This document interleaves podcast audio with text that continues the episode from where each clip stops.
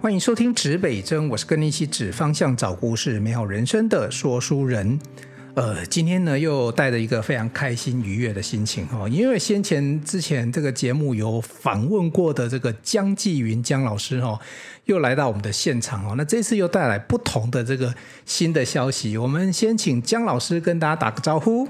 大家好，我是江继云老师。好，江老师这个。这一次来到我们节目上啊，肯定啊又有这个什么不同的，带来一些不同新的消息哈。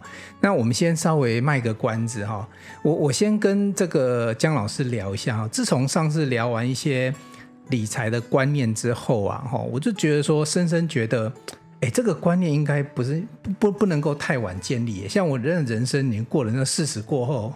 我前面四十年哈，前面十年不懂事就算了，那至少三十年浪费了。你有没有这个感觉？三十年，你是指说，比如说投资这件事，还是说我们所有的东西都浪费掉了？哎，很多事情叫做相见恨晚。就我跟你是相见恨晚，哎，就是我如果能够早三十年，当然那个小朋友小朋友那时候可能没什么效果，但我如果早个十年认识你就好，我很自己很多观念就会改变。那有一些小朋友的观念，可能就是说，诶，因为老师有有讲的一些这个不不只是投资啦哈，因为老师我记得很清楚，老师讲投资之前要先学会理财嘛。那自己的财在那里，你你如果自己都搞不清楚了，那怎么办呢？所以我觉得我我我自己有这个疑惑啦。那我不知道老师自己对这件事情怎么看？呃，我们常常听到投资理财这四个字。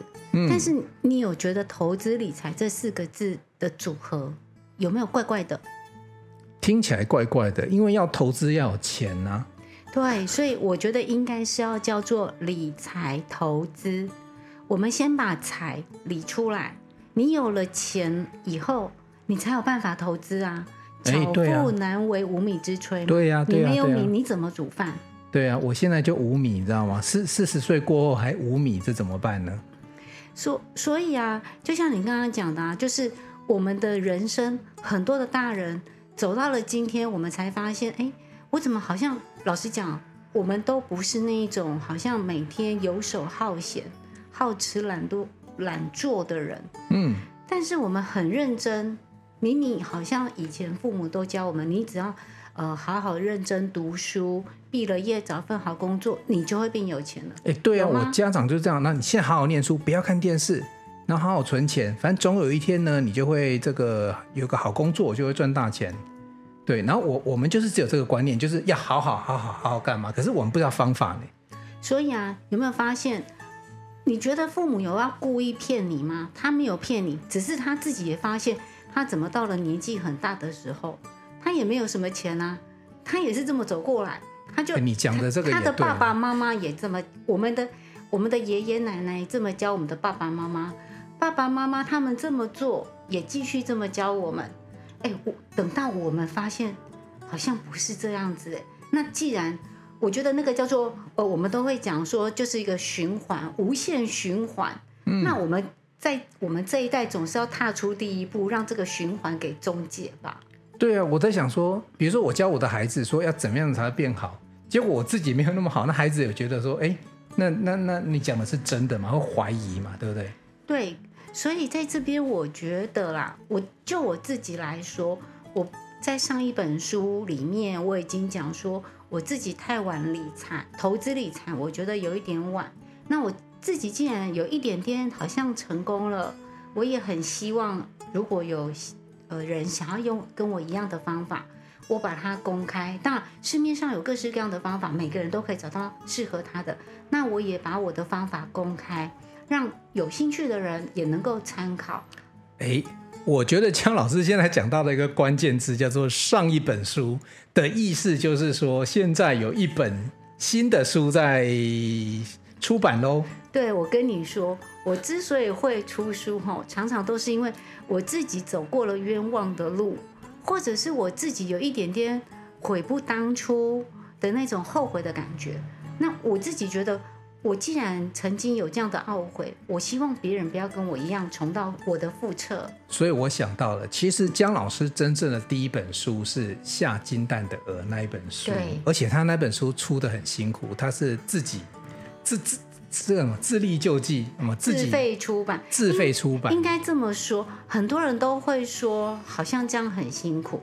但是因为我想坚持我自己要的内容是什么，嗯，当时是有书商说 OK，我们可以出，但是你必须要呃内容要写得更深更难。嗯，我知道有一一群受众他就是听不懂啊，嗯，他也不想要那么难。然后我说我要坚持书的名字就是要叫做自己养会下金蛋的鹅，而且我自己画了一个下金蛋的鹅。我说我要当封面，他说老师没有人这样子啦。我我我这个人知道我要的是什么，坚持。对，如果是我要做我自己要做的，那就只能我自己自费出版。所以其实叫独立，其实叫独立出版。对，就就是就是不是一般出版社啊，那一般就是找找这个书商呃印刷厂帮你印，然后找有有一些通路，然后还是还是可以发，可以。对，但是就是比较不受限，对不对？但是因此才会有那一只鹅啊，鹅啊。对，所以呃，其实我觉得。也要跟大家讲，很多人都想要做，呃，百分之百做好了以后才去行动。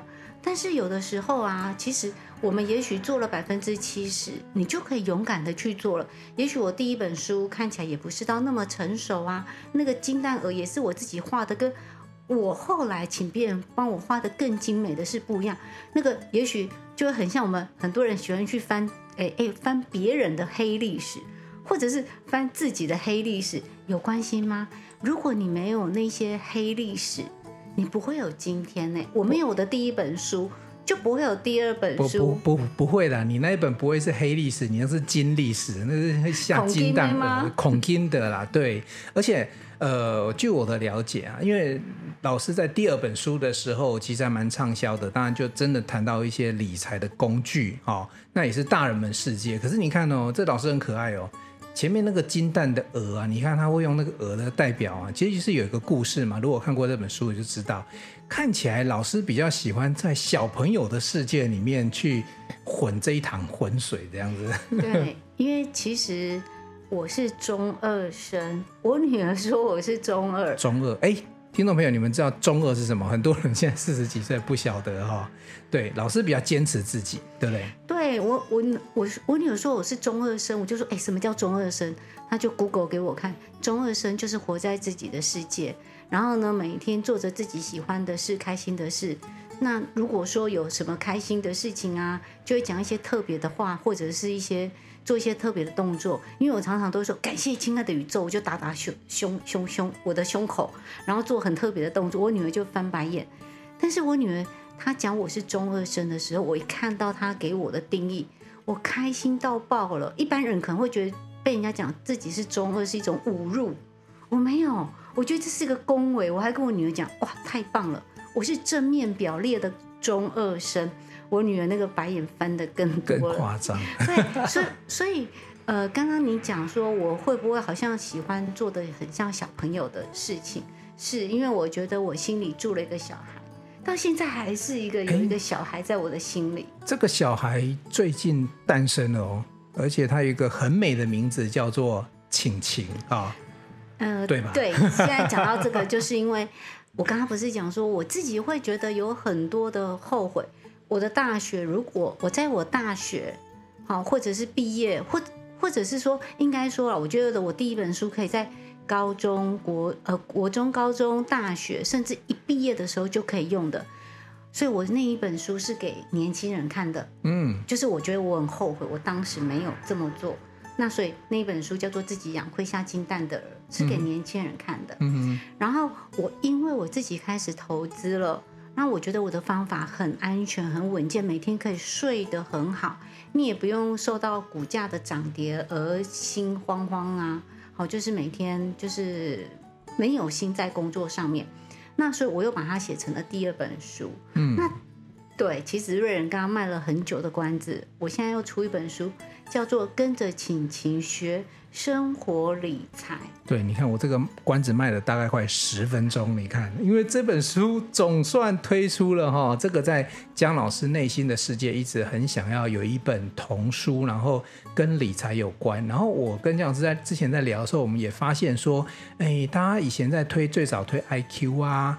后来推 EQ 啊，其实现在有个新的名词叫 FQ，听众朋友你绝对不能够不认识这个 FQ。姜老师跟我们解释一下什么叫 FQ。好啊，FQ 就是所谓我们的财富的智商，就是财务的智商哦，就是你要有一些财务的基本观念。像我们刚刚不是讲投资理财吗？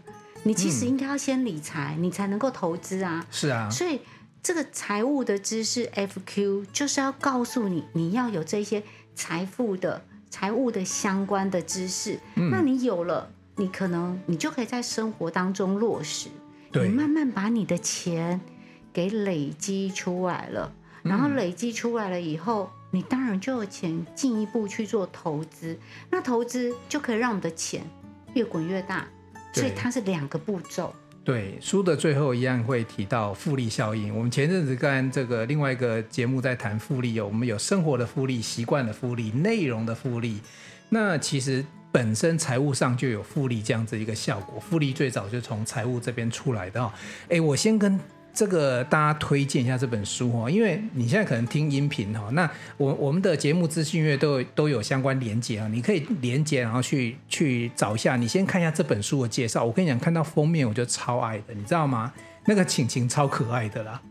然后，据我的了解，姜老师自己也是当妈的人哈，自己也有小朋友。你看那个，其实就是我觉得姜老师真的是从从这个这个读者自己本身就是使用者的角度去看哦。哎，如果一个当妈的哈，啊如何来来教小朋友哈？啊，当然图这个书里面他是用一个小女生的代表。哎，老师我跟你讲哦，我刚刚就是在我们录之前啊，我问了一个小男生，国中小男生哦，一个朋友的小朋友，我就问他说，哎。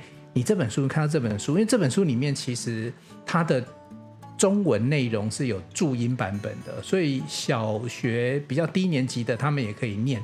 而且你我发现它根本就是绘本，里面的图都超可爱的。所以我刚才问了国中小男生，他要升国二，我怕他们说看这种书啊，你会不会排斥？你知道他怎么跟我讲？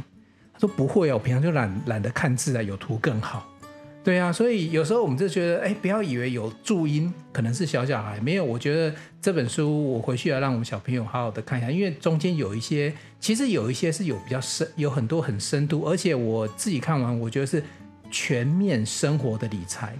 哎，我要讲一下哦，姜老师这本书不是只有教你什么基本的存钱呐，或者是什么，甚至叫小朋友投资，它里面有好多好多很神奇，不是很神奇，我觉得你平常一般理财书不会去提，但他特别提到的。老师可不可以简单跟我们介绍几个你在这本书里面特别用心的部分？好啊，因为我觉得其实很多人现在大呃，我先讲一下，回到我为什么要出这本书。好哦，就是我不是讲说我都是因为自己有遗憾，然后希望别人不要跟我有一样的遗憾。嗯哼，我自己开始投资理财了以后呢，发现它真的好重要。然后我当时我也想要去教导我的女儿，但是我女儿已经渐渐长大了。好像已经定型了，没有办法教了。那所以我在想说，如果我可以把这样的内容写成一本书的话，其他的父母有小孩的父母，他们就可以给他看啦、啊。我跟你讲，有时候小朋友比较不要讲说国中，有时候高年级可能有点叛逆的，我们家长讲的他都不太听，对不对？那、啊、你书给他，反正他你没看到的时候他会翻。而且我跟你讲，重点还有一点。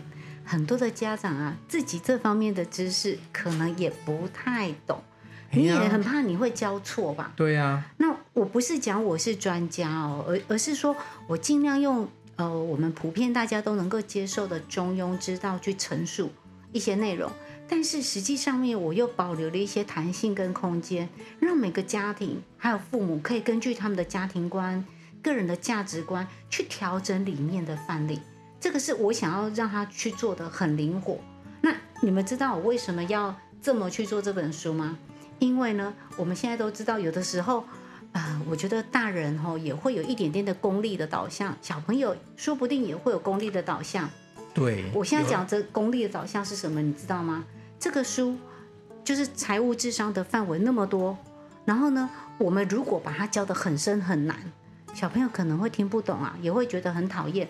那我不如就把它跟学校的课业联合在一起，哦、所以我就去找出了一零八课纲。你们一定觉得姜老师真的疯了，有人竟然在姜老师就姜老师，姜老师之前八月一号之前还是大学的教授，他真的是教都会有所本的，对不对？对，因为呃，今年呢的大学入学考试，今年的高三要升大一的这一届啊。他们就是我们大家常听的、俗称的“一零八课纲”的白老鼠。白老鼠这一群白老鼠们呢，他们今年哦就参加了考试，要进入大学了。那当时他们在申请入学的时候啊，他们都有备审的资料跟“一零八课纲”去做结合嘛。嗯。那其实“一零八课纲”大家以为说它只有跟大呃跟高中是结合的，没有，它有分小国民中学、国民小学、国民。呃，就是国小、国中、国中、高中，高中全部都涵盖在里面。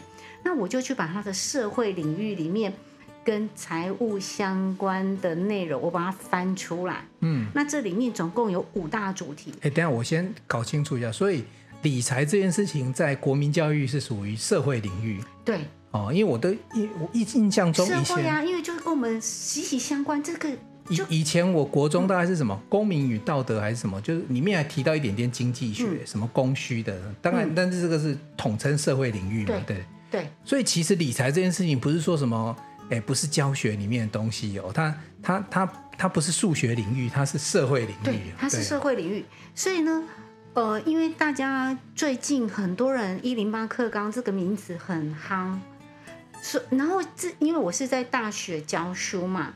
那所以我们都知道说，哦，接下来一零八课纲，那我们自己也都会，就是说，在我们的课程设计上面啊，也会跟高中端好去做一个互动，然后知道说这个一零八课纲跟我们要怎么去衔接。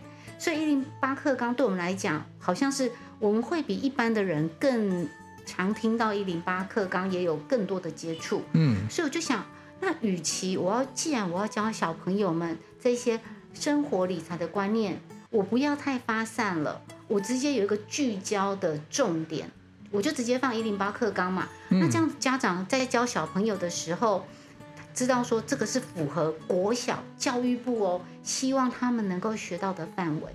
那再来小学生，他可能他在读这一本书的时候，以后老师上课说到的内容，是不是其实这边你已经先把它当做个课外读物读完了？你有没有事先把学校的课业可能会相关的去做预习或者是复习的效果？对，而且还可以结合。而且你看哦，我我我是说书人嘛，我超爱用故事的方式来跟大家分享。正好姜老师这里面从头到尾，他都用晴晴的故事来跟大家去分享每一个小细节，而且他就不是很说教了。所以我说，有时候小朋友。如果不想要爸妈教，我们就让姜老师教好了，你就输给他看。对，所以我们不是都听过易子而教吗？对呀、啊。你你你你妈妈，你要告诉他，他可能会捂住对捂住耳朵，他，他不想听。那我把它写成个故事，他自己会忍不住，因为爱上了这个主角。然后呢，就跟着主角进入到主角的生活，真的会爱上晴晴。我现在眼前那个抱猪公那个晴晴，真的是有够 cute，有够可爱，好温馨哦。然后我要跟大家再分享一点，就是刚才姜老师有提到说，哎，一般都觉得说理财很功利，对不对？然后像我们这种，就是就是比较八股这种，我们我们大家觉得说，啊，那个那个教小朋友赚钱，那个太给他们这个金钱金钱的嘛，就是太功利主义了。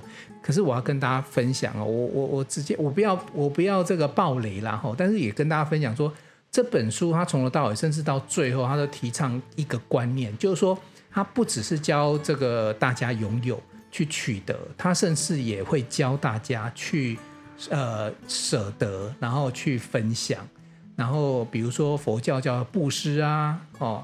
然后这个其他的宗教都有这种奉献这个概念，其实这本书里面有导入，所以我觉得超棒的，就不会让你觉得你买买一本书好像我们教小朋友拜金，不是这样子，不真的不是这样子，书你真要买来看哦。那你刚刚不我我们刚刚不是讲一零八课纲吗？对。那我稍微说一下这五大主题，你们听听看有没有真的很功利吗？真的还不晓得，对对对。我跟你讲，听起来就觉得，哎，这不就是跟我们生活息息相关的东西吗？这五大主题啊，我们就是涵盖需要跟想要，你大概知道说，每个人都会想说，我需要跟想要是什么，对不对？嗯，好，那所以在这边需要跟想要就全部纳入到我的课程，我我们的这本书里面。好，我们来先来讲一下，这里面就有个人参与经济活动。嗯，我们刚刚讲啊，理财投资，你要先理财再投资嘛。对啊。那你要理财，理财不是说，哎，我坐在这边，然后呢，钱就掉下来了。你要不要去工作？要吧，你要去赚钱啊！你要找到你有兴趣的工作，你要成为这个社会里面的一份子啊！是啊。所以在这边呢，好，我们就有个人参与经济的活动，告诉他们整个经济怎么去运作的。对、嗯，好，那这里也包含了我们分工合作，大家要这个社会如果说经济要健全，大家要怎么去分工合作？好，第一个主题就是个人参与经济活动，再来就是储蓄跟消费。嗯，好，然后在这里我要先告诉大家说，你要优先。支付给自己，你要先存了以后再去做消费。再来呢，我们常常都会发现哦，自己需要跟想要啊分不清楚，买了一堆东西。所以在这里我也要教大家怎么去做一个聪明的消费。嗯。所以这里就会有另外一个主题叫做消费评估与选择。嗯，然后再来就会进入到理财规划。哎，我要怎么去理财？这个财要怎么把它理出来？嗯，然后这里面呢，我就告诉小朋友们，哦，四个比较常见的投资的工具，我们不要讲太多太难了。嗯，有些书讲太多，揠苗助长，他根本就听不懂啊，而且离他太遥远了。我先讲基本的，然后告诉他们实际怎么去运用。然后如果要更深的，他以后他有兴趣，等到有国中版的、啊、高中版的，他一定会渐进。学到越来越多、越来越深的内容，然后最后一个，大家一定去想，我这个理财规划都做好了，最后我要增加个人的财富。嗯哼，小朋友也可以投资哦。我们不要想说他钱那么少，可以投资吗？可以，在里面我都有教了大家。所以，我们根据这五大的内容呢，就是我我又把它再拆解成为十五个主题，而且我会有前后连贯，就是都会。其实我很喜欢铺梗。所以，如果你们在读这个书里面的时候啊，你本来以为他在前面可能会有个问号，突然读到后面某一章节的时候，哎，那个问号的疑惑解答了。而且，我们不要用说教的方式去跟小朋友讲一堆东西，你让他有个问号，他会也会觉得好奇怪。但是，好奇怪，他会在这边预先有一个问号在，后来你让他自己读读读，他知道说哇，原来。那个问号应该要怎么去解决？那这个部分呢，我觉得也很重要，就是在一零八课纲，它里面一直强调，我们呢学习的这些学科应该要跟我们的生活去做结合。对呀、啊，现在课纲其实强调的是素养，那其实 FQ 也是生活素养的一部分。然后我觉得，我真的是觉得是说。呃，过去我刚才一开始为什么开宗明义就跟这个姜老师请教说，哎，我我感觉我有点晚，因为我真的是小时候我们那个年代真的哈、我一直跟姜老师说，那怎么没有这种东西来教我们？然后以前你要叫我储蓄，对不对？我们的储蓄，爸妈叫我们储蓄是像我小时候啊，这个我在很多文章写到啊，哎，我去我也在工作啊，然后赚到钱就全部存到银行哦，然后我跟你讲，那六年小一存到小六，我们都只知道存钱。但是你不会长寿，感受到说，我赚到钱里面，像里面有讲到的，就是说，哎，这个你你个人的这个消费评估与选择，那我我们没有没有我们没得选，我们就只有选储蓄，所以我觉得这个观念会导致说，啊，那储蓄存下来存就就 A 存进去出来就是 A 加零点几而已，所以对我们来讲没什么成就感。但是我们知道储蓄是好习惯，是很好啦。但是如果说今天能够早一点知道这个概念，比如说我储蓄，像我们现在小朋友就教他储蓄，但是他总是会有欲望，对，他也要参与这个叫做呃个人这个经济的活动这个部分，对不对？那你就要告诉他说啊，你你你有些东西你要怎么去存到你要的那个钱，然后但是也会有部分是存下来的钱。对啊，这个其实就感觉出来，就跟我们那个年代就完全不一样。所以这本书其实跟以前作为传统讲的，就是那种储蓄啊、理财，我觉得完全不一样。就是我我我们刚刚一开始不是开宗明义说，我们的爷爷奶奶教爸爸妈妈你要存钱存钱，然后爸爸妈妈也是拼命存钱存钱，结果他们上一辈跟上上辈都没有变有钱嘛。那然后生活好像也不会因为存钱，然后感觉好像真的有钱呢。对，所以我就是过得去啦，对，对不对？所以我要讲的，可是储蓄很重要哦，一定很重要，不然就过不去。我在里面 一定有讲，第一件事情是储蓄很重要，但是我要在里面跟大家讲，储蓄呢，它其实呢，很多人就拼命的一起储蓄，他没有去做一个改变。其实储蓄啊，它不像小朋友。把钱投到猪公，这样就好了。小朋友以为我钱把它存到猪公去就好了。我们小时候也这么被教导嘛，对不对？对呀，对呀。但是我们不知道，其实储蓄呢还有其他重要的功能，就是我储蓄呢，它可以当做是我一个紧急的预备金。哦，那当然，哎，书里面有提到，有，不是全部都存进去，不是哦，要规划，对不对？对，好，我第一个我把它当做我叫做一个第一个叫做紧紧急的预备金，第二个。叫做呢，好，就是我们的那个家庭计划基金。嗯，你如果说要换车，要不要一大笔钱？哦，对啊，要，这个一定要存嘛。对，对对。然后我要换房子，要不要？要。好，买这些家电要不要很贵？家电家具都要。对啊。这些你没有事先存钱，你是没有办法获得的。所以这个部分我们要存哦。再来另外一个，就是我们储蓄的钱要拿来拿来当投资基金。对。嗯。然后最后一个。这个储蓄呢，最大的就是有个安全感，增加安全感。对啊，安全感。其实以前古早就传统的这个长辈们，他们只有着重增加安全感。对，对，因为他就觉得有钱嘛。你知道那个，我跟你讲，以前我阿嬷那个年代储蓄怎么储，你知道吗？你知道阿嬷的那个床底下都很多宝藏，他们的安全感，他们连存银行都没安全感。我跟你讲，那时候有时候，比如说阿嬷真的，比如说正好年纪大什么，如果走了之后，你去打扫她的房间，哇！都黄金，你知道吗？那整桶整桶的。然后有时候那个纸钞本身那个币值很不重要，因为你去拿去变成古董还更值钱。什么什么民国几年出来的那个纸钞啊，跟硬币，对。可是年代真的不一样了哈。所以有时候像姜老师在里面带了很多的观念，我再举一个不同的。观念好了，就像我觉得有个很棒的例子啊，但是我还是建议大家去看那个哦，看书里面案例。那我们只是先跟大家介绍，比如说光老光姜老师说买笔这件事情，姜老师自己家里也有女儿嘛，对不对？你知道说女生买东西的时候啊，就很在乎那个什么。可是我觉得姜老师里面的观念很重要，就是说他不是叫你节省买最便宜的，哎，这一点我真的很赞同哎。你不要说叫大家叫小朋友存钱哈。那个笔一支五块、十块跟五十、一百跟甚至还有更贵的哈啊，你就叫他们啊，五块钱可以写就好了。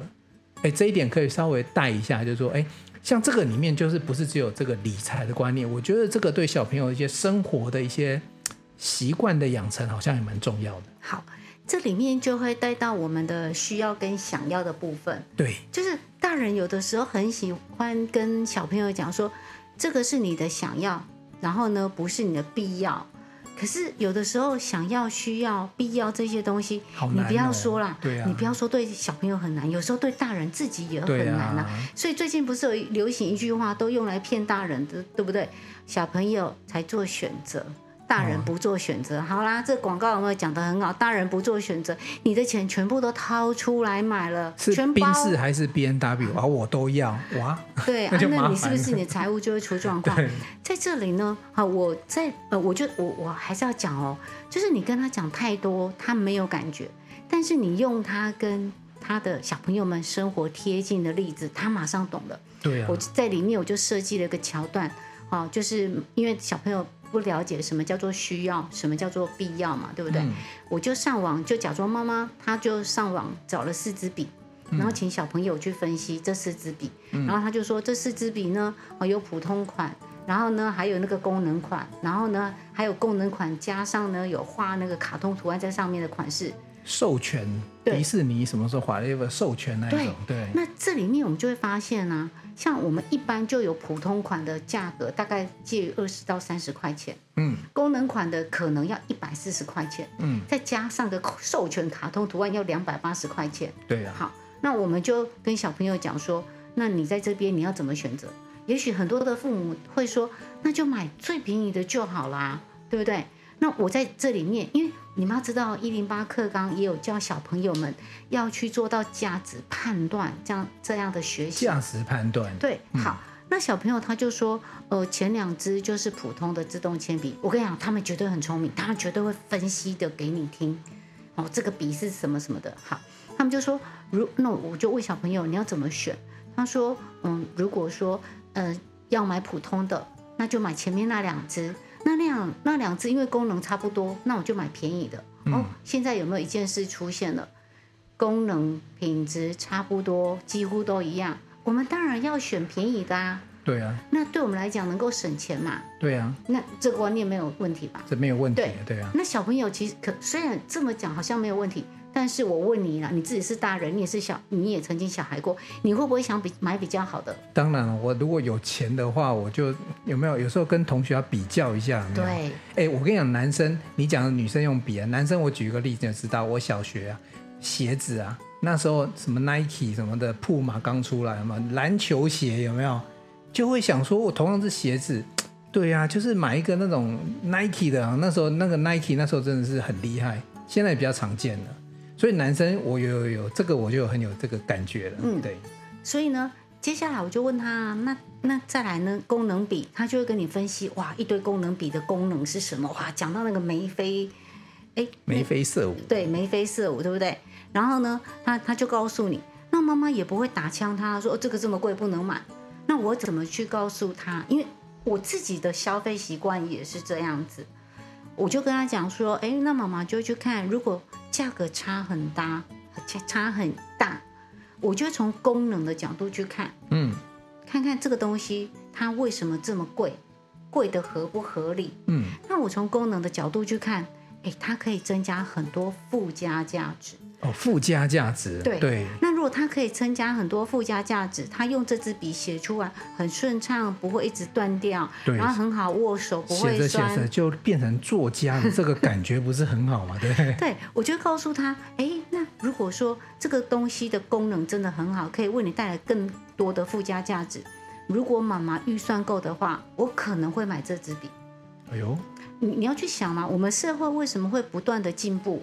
我们一定就是要不断的改良品质，啊、用更好的东西。要有买卖嘛。我如果都叫小朋友用烂的，我们的社会不用进步啦。大家不愿意去买高附加价值的东西。这个、你看台湾为什么我们很多的东西只能去做代购？对啊，你看，因为我们没有品牌，嗯、而且我们没有去提高附加价值。你附加价值不提高，你当然就没有办法提高价格。嗯、所以我要让小朋友要知道有附加价值这件事情。嗯，那我就告诉他，如果预算够，那妈妈可能会买这支。但是如果预算不够，我们就退而求其次，嗯，先买便宜的。对，我我要告诉他的这个是这样的观念，因为你有没有发现，有些家庭会生出极端的小朋友，爸妈都叫我们要省吃俭用，对不对？嗯。结果他养出了两个小孩哦，一个呢就是一个钱打了二十四个结，一块钱都不花，非常吝啬。嗯嗯。那可是另外一个小孩，可能就是从小到大都被爸妈哦压得死。紧紧的预算控制很严格，等到有一天他脱离父母，他开始赚钱的时候，他会非常的挥霍，因为他想要弥补他小时候缺席的那一块。就心理学来讲啊，这个补偿的心理会跑出来。会有两种，所以我想要让教导小朋友的观，教导小朋友的观念，我们不要变成一毛不拔的铁公鸡，那你也不要变成是放纵无度的这一些挥霍者。嗯，我觉得你要取得平衡，你要知道什么时候要用贵的，什么时候用便宜的。哎，我觉得这本书哈，光是这个其实不是教小朋友了。我觉得这本书大人一定要先看完，看过一遍，因为自己的观念可能都不见得是对。像我们说买车，对不对？你是要买到双 B 的，还是说我今天只要这个嗯很普通？但是有时候你知道安全性也要顾及到嘛，开车安全很重要嘛。嗯。所以你就像。我们大人的世界，刚刚那几支笔，在大人这样男生的世界就是买车。嗯，那你要你要有时候你也不能说你真的有钱的时候，你说我有一个品牌能够满足自己某一种程度人生的成就，其实也不是不行。完全要回到你自己对财务规划那一块，对，对不对？所以在这里呀、啊，我有就有教小朋友。就这大人都有愿望清单呐、啊，小朋友也会有自己的愿望清单。啊、对呀，所以我要教他怎么去存到愿望清单。嗯，他自己可以存，所以他以后就知道了，有些东西爸妈有给的预算，那预算是多少？超过预算的，他自己存啊，我自己存，我自己买啊。或者是我自己呢，可以去规划哦，我的钱有些买比较便宜的，有些我把它买比较好、比较贵的，它会有个弹性。我我我希望能够教导出有弹性的小孩。对了，有弹性的小孩，不是说永远都是一个钱打二十四个结，还是以后不管的时候，一个每一个钱都没有结，其实太太极极端都不好，对不对？然后刚刚不是讲说还有一个再加上卡通，然后它就变成是更贵了嘛，两百八十块，品牌价值嘛。对啊。那我也不会跟他讲说哦，这个东西你不能不能买哦。我我还是一样会去告诉他，这个东西它其实设计的很好。老实讲，厂商他为了设置这些，要不要有一些授权？生产制造费比较贵啊。嗯。这些羊毛出在羊身上，我当然要把它全部计算到我的笔里面。成本一定会变贵嘛？是啊，对。那这成本变贵了以后呢？当然，你如果要买，你还是可以买哦。妈妈没有说你不能买哦。但是重点在于，这时候如果我们都知道流行性的东西，它有一个期限嘛。嗯。如果你现在有没有？你刚刚讲哦，男生要比来比去了。哎，你那那个已经两年前的，已已经退流行了。你自己穿了会不会觉得很难又怪怪的？对啊。就是 Air Jordan 不穿了嘛，那 Air Jordan 又穿别的鞋子了，不要买别的鞋子。所以我就告诉他哦，哎，这个如果一支叫做两百八十块钱，你除以二，一年的使用成本一百四十块。嗯，你要考虑清楚。那如果你永远要去追求这些流行，你你的钱会花不完。我觉得刚才姜老师提示大家一个很重要，其实是价值，因为。其实重点不是已经不是钱的问题，这个过程是告诉小朋友你怎么样判断你的价值。我们刚才有讲啊，一支好写的笔，如果让你写着写着变成作家了，写着写着文章写得很棒，国文能够什么？现在是几级分，对不对？那我觉得那是值得。那甚至于有时候我讲好，我再回到笔好了。这个有时候女生那个笔上面有一个，他们很流行，小朋友很流行，Elsa 是不是哈？冰雪奇缘。哎，如果他看到这 Elsa 每天心情很开心，可以写出很好的文章，我觉得也值得啊。但重点是小朋友会不会判断他能不能带给你那个价值？对。所以这个书其实有分享很多这样子的一个概念。对，所以我觉得在这里面，我不想要让呃，因为它叫做生活理财。对呀、啊，那生活理财就是要跟生活息息相关的。嗯，它其实一个，我觉得比较像是一个叫做金钱意识。我们可能有常常听到有些大人嘛讲说啊，我哈一点金钱概念都没有，那所以呢，我现在呢好就是两两袖清风，没有钱。好啦，对于这些没有金钱概念的人，我想要让他们变成有金钱的概念。嗯、其实我我在讲的生活理财，它就是一个金钱概念的意思。对。就是有一个那个概念，你才有办法先有概念，才能进到理财的世界嘛。哈，哎，其实今天非常开心啊。这这本书我们刚才其实讲几几个关键啊。这本书其实还蛮厚，因为它又比较大本，而且告诉大家它的排版真的很棒，因为这个间距很大，真的很适合小朋友阅读。然后这个两百五十几页哈，又是一个比较大版型的书。我觉得很适合亲子共读，而且里面的图哈有特别要讲提到这个蔡小佩老师，我真的觉得画得非常非常传神跟棒哦！我现在这个抱着书封情景一直放我面前，我就觉得自己有一个小女儿那个感觉哈。要不要讲蔡小佩老师的小故事？要，但是我们。一定要在另外一个这个主题一个一个节目里面好好再介绍一下这本书。我相信江老师在发想过程中，其实江老师写书很快，我真的是速度惊为天人。可是我觉得他的过程里面啊，有很多他自己不是不只是书的内容，他自己一些想法，还有他跟老师的，就是绘图老师的一些过程，我们也很想听。